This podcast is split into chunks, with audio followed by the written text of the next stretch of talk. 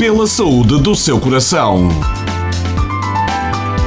Com o Dr. Tiago Souto Maior. No programa de hoje vamos falar sobre pacemaker. O coração é um músculo que contrai repetidamente cerca de 100 mil vezes por dia. O ritmo e a frequência dessas contrações são controladas por um sistema elétrico. E esse sistema elétrico é formado por uma zona especializada de formação de impulso elétrico e tecidos especializados na sua condução a todo o coração. O sistema elétrico cardíaco recebe continuamente informações do corpo através de nervos e das hormonas em circulação, das necessidades corporais de bombeamento de sangue. Assim, adapta a frequência cardíaca às exigências do momento, aumentando, por exemplo, durante o exercício e diminuindo durante o sono.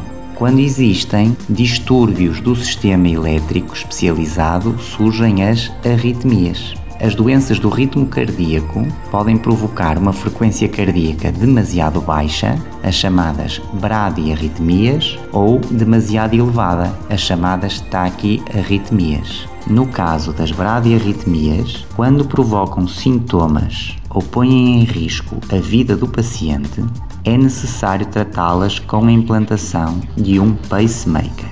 O pacemaker é um dispositivo eletrónico programável que vai desempenhar as funções que um coração doente com bradiarritmia não consegue, ou seja, vai gerar e conduzir um impulso elétrico até ao músculo cardíaco. Dessa forma, vai controlar o ritmo e a frequência cardíaca, impedindo que deixa abaixo de um limiar pré-programado.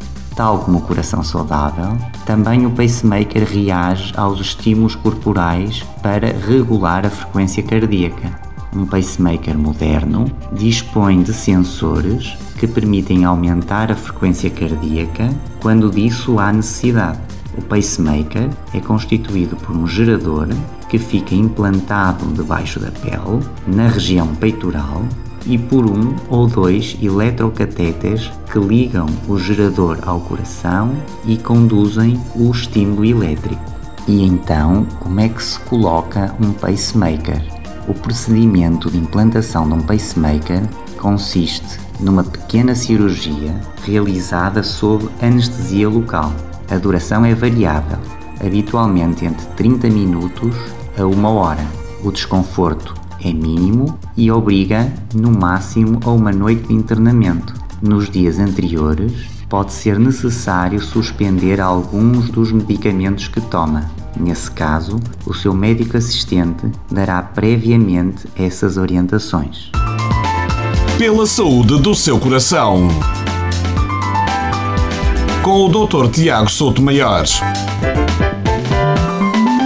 Para mais informações, consulte um dos especialistas do Centro de Cardiologia de Azemais ou envie as suas questões para dúvidasdecardiologia.gmail.com